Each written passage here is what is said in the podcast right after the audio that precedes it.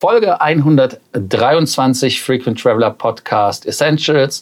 In der heutigen Ausgabe geht es, ja, im Prinzip geht es ums Überleben der Economy Class, wie man mehr Geld aus den Leuten bekommen kann, um, ja, um Umsatz zu machen. Welcome to the Frequent Traveler Circle podcast. Always travel better. Put your seat into an upright position and fasten your seatbelt as your pilots Lars and Johannes are going to fly you through the world of miles, points and status. Als allererstes müssen wir uns natürlich bei unseren äh, Kollegen von traveldeals.de bedanken, die sich äh, aus einer Umfrage den Artikel haben da äh, ja, erarbeitet, hätte ich fast gesagt. Also die haben das rauskopiert. Äh, deshalb können wir das jetzt auch uns anschauen. Deshalb also wirklich nochmal Kudos in eure Richtung. Und äh, die Sonderleistungen, die die Lufthansa verkaufen möchte, sind auch sehr spannend in meinen Augen. Also es gibt ja zwei Dinge im Prinzip, die die Lufthansa da machen will. Sie will einmal die ganze Geschichte anbandeln. Das kennen wir ja schon in dem Leittarif, das war ja der Anfang, wo man gesagt hat, es gibt kein Aufgabegepäck mehr, sondern äh, man hat nur noch ein Carry-on-Luggage, das nennt sich dann Economy Light. Äh, dann gibt's Economy Classic und auch Economy Flex. Äh, Emirates ist der erste gewesen, der das auch für die Business Class eingeführt hat. Und ähm, da gibt es also, wie gesagt, jetzt das von den Kollegen Travel Deals, die das abgearbeitet haben, die äh, Langstrecken-Economy, die wo Lufthansa verschiedene ja, wie soll man es nennen, äh, verschiedene Add-ons verkaufen will. Johannes, kannst du uns die Add-ons mal vorstellen? Ja, gerne. Also, ähm, du hast es ja gerade angesprochen, äh, vielleicht noch mal kurz, um den großen Kontext zu geben. Ähm, Lufthansa, das haben sie auch bei dem Capital Market Day äh, im letzten Monat vorgestellt, will immer mehr Geld über die Zusatzleistung generieren. Ganz einfach, weil man eben sieht, dass die Leute erstmal nur nach dem günstigsten Preis schauen. Und ähm, wir hatten ja gestern auch die Folge mit den 10-Euro-Tickets von Ryanair, die dann im Endeffekt doch wieder was teurer sind, wenn man Gepäck dazu bucht und so weiter. Und genau den gleichen Weg äh, scheint die Lufthansa hier auch gehen zu wollen und eben zu versuchen, über Zusatzleistungen sich nochmal ähm, mehr Gepäck, äh, mehr, mehr Umsatz zu holen. Und ähm, genau, es gab diese Umfrage, ähm, wo dann eben verschiedene Zusatzleistungen in einem virtuellen Buchungsprozess hinzugebucht werden konnten, so dass man da einfach äh, seitens der Lufthansa mal schauen könnte, würden die Leute sowas annehmen, würden sie sowas buchen. Und das fing dann an mit relativ günstigen Sachen wie mehr Beinfreiheit. Das kennt man ja von den US-Airlines zum Beispiel. United hat ja ähm, vorne immer diese Economy Plus heißt es, glaube ich, wo man dann als, ähm, als United Gold zum Beispiel kostenlos reinkommt, aber ansonsten einen gewissen Aufpreis bezahlt, um dann mehr Beinfreiheit zu haben. Hier würde die Lufthansa dann zum Beispiel einen größeren Sitzabstand von 8 Zentimeter für 30 Euro mehr anbieten. Ähm, der nächste Schritt wäre dann der freie Nebensitzplatz. Es wird ja mal versucht, für Statusgäste den zu blocken. Den könnte man sich dann hier garantiert für 330 Euro kaufen. Und wenn man sich das mal überlegt, ähm, bei den derzeitigen Tarifen, die über den Atlantik aufgerufen werden, ist das ja für die Lufthansa auch gar nicht mehr so verkehrt, weil teilweise fliegen die Leute ja für das Geld hin und zurück. Also in der Hinsicht schon ganz spannend. Und dann als äh, letzte Zusatzleistung, die da angeboten wird, eine sogenannte Schlafcouch. Wir kennen es von Air New Zealand zum Beispiel, die Sky Couch. Also, dass man drei Sitze nebeneinander hat und so hochklappbare Fußstützen oder einsetzbare Teile, ähm, über die man dann da ja mehr oder weniger ein Bett hat, also die drei Sitze in ein Bett verwandeln kann. Ähm, für diese Option wurde dann im Buchungsprozess ein Aufpreis von 530 Euro aufgerufen. Außerdem gab es dann noch ähm, Pakete, wo man zum Beispiel Loungezugang, Gepäck, äh, Premium-Essen, Internet oder auch eine CO2-Kompensation dazu buchen konnte und eben äh, gewisse Pakete, über die dann bestimmte Leistungen einfach integriert sind, also dass man zum Beispiel im Basistarif, ähm, wie es derzeit in der Basic Economy ist, wirklich nichts hat außer Handgepäck und ähm, den, den Sitzplatz beim Check-in auszuwählen und natürlich Getränk und Mahlzeit. Ähm, dann für etwa 40 Euro Aufpreis ein Classic-Tarif, wo dann Internet und Gepäckreservierung, Sitzplatzreservierung dabei sind und dann für insgesamt 220 Euro Aufpreis zum Basistarif ein Komforttarif, wo neben Internet ein Freigepäck, äh, Priority Boarding, Fastlane und auch Loungezugang dabei ist. Also man sieht, die Lufthansa ähm, überlegt zumindest, das Produkt vollkommen zu unbundeln, äh, was dann natürlich spannend ist, äh, dass diese klassischen Status-Benefits, die man bisher nur als Statuskunde hatte, wie eben Priority Check-in, Priority Boarding, Loungezugang, etc. pp. Äh, dann vielleicht zukünftig mehr oder weniger sind, was sich jeder kaufen kann. Und dann ist natürlich auch die nächste Frage, ähm, werden die Sachen denn für die, für die Statuskunden weiterhin erhalten bleiben oder ähm, sehen wir dann vielleicht auch äh, Geschichten, wie es hier derzeit bei, bei Germanwings, äh, Eurowings der Fall ist, dass eben auch der Loungezugang zum Beispiel in immer mehr Tarifen für die Vielflieger nicht inkludiert ist? Du hattest äh, eigentlich in meiner Meinung nach die interessantesten Sachen gar nicht genannt, Johannes. Wie kann das passieren? Ähm, die hatten zum Beispiel auch für 10 Euro in der Maske angeboten CO2-neutrales Fliegen, Reiseversicherung. Jetzt kommt mobile SIM-Karte, 1 Gigabyte, 19 Euro.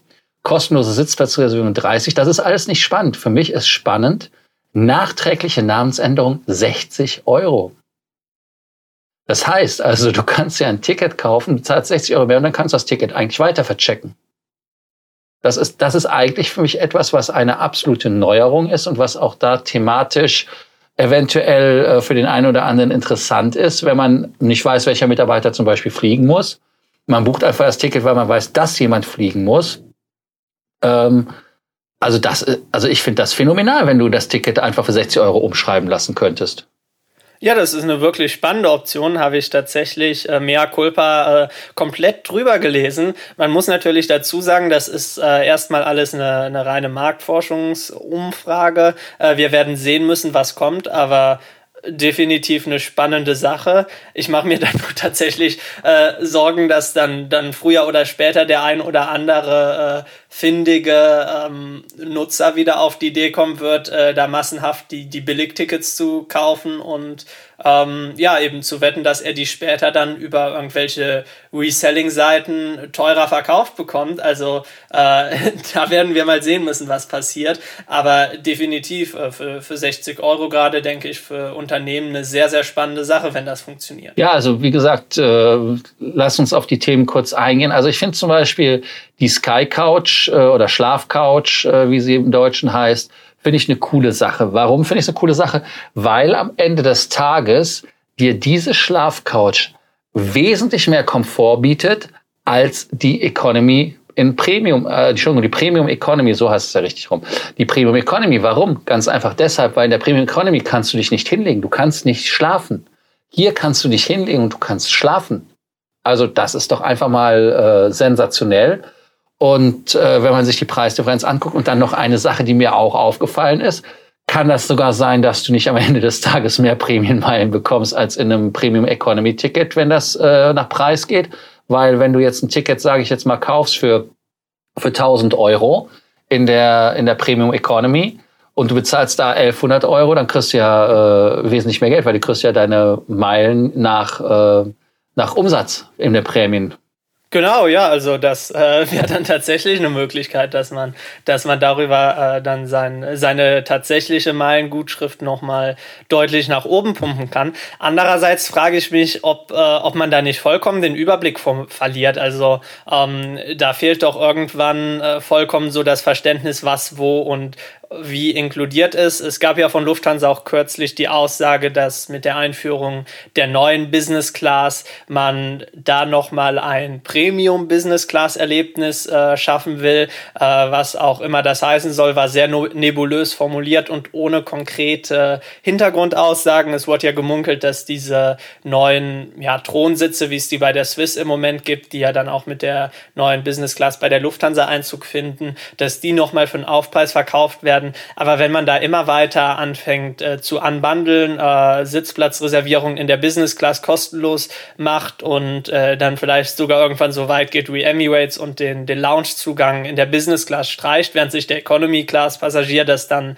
äh, für 30 Euro zubuchen kann. Also ich mache mir da wirklich ein bisschen Gedanken. Äh, Miles More ist ja jetzt schon eine Wissenschaft für sich wie soll man denn da den Überblick behalten, was es alles gibt? Und hast du Lust, dich bei jeder Buchung äh, durch zehn Pakete zu klicken? Also mir ist das eigentlich schon immer zu viel, wenn sie danach den Reiseversicherungen fragen. Ja gut, das hat etwas von Zeuge Jehovas, wenn sie versuchen, was an der Tür zu verkaufen und sagst, nee, will nichts kaufen, äh, ist schon klar. Aber auf der anderen Seite, ich finde das nicht ganz so schlecht, weil man kann dann sich die Business Class des kleinen Mannes bauen. Also wie gesagt, ich bin ganz fasziniert von der Schlafcouch. Ich werde wahrscheinlich in die Schlafcouch nie reinpassen mit meinen zwei Metern eins, weil es halt wirklich, ja, ich bin halt länger. Also insofern, aber ich finde es gar nicht so verkehrt. Äh, was ich wesentlich schlimmer finde, ist halt die Statusdevaluation. Also äh, was heißt das denn am Ende des Tages? Das heißt am Ende des Tages, dass der Horn Circle, der natürlich in der Economy eh keine Meilen bekommt, das ist so und deshalb geht man ja auch davon aus, dass der Horn Circle nicht sein Habitat in der in der äh, Economy hat. Aber der Senator zum Beispiel, ähm, wir haben ja jetzt schon in Frankfurt an der Fastlane teilweise Situationen, die etwas merkwürdig sind. Und irgendwie hatte ich auch bei Facebook einen Kommentar gelesen, wo jemand meinte, dass er bei Fast eine Stunde gewartet hat, weil keiner mehr kontrolliert hat, ob jemand Fast Zugang hat oder nicht. Also es ist halt eine Verbesserung des Status am Ende des Tages und man merkt, dass ja vielleicht Status nicht mehr so wichtig ist, wie es einmal war. Insofern Fazit, Johannes?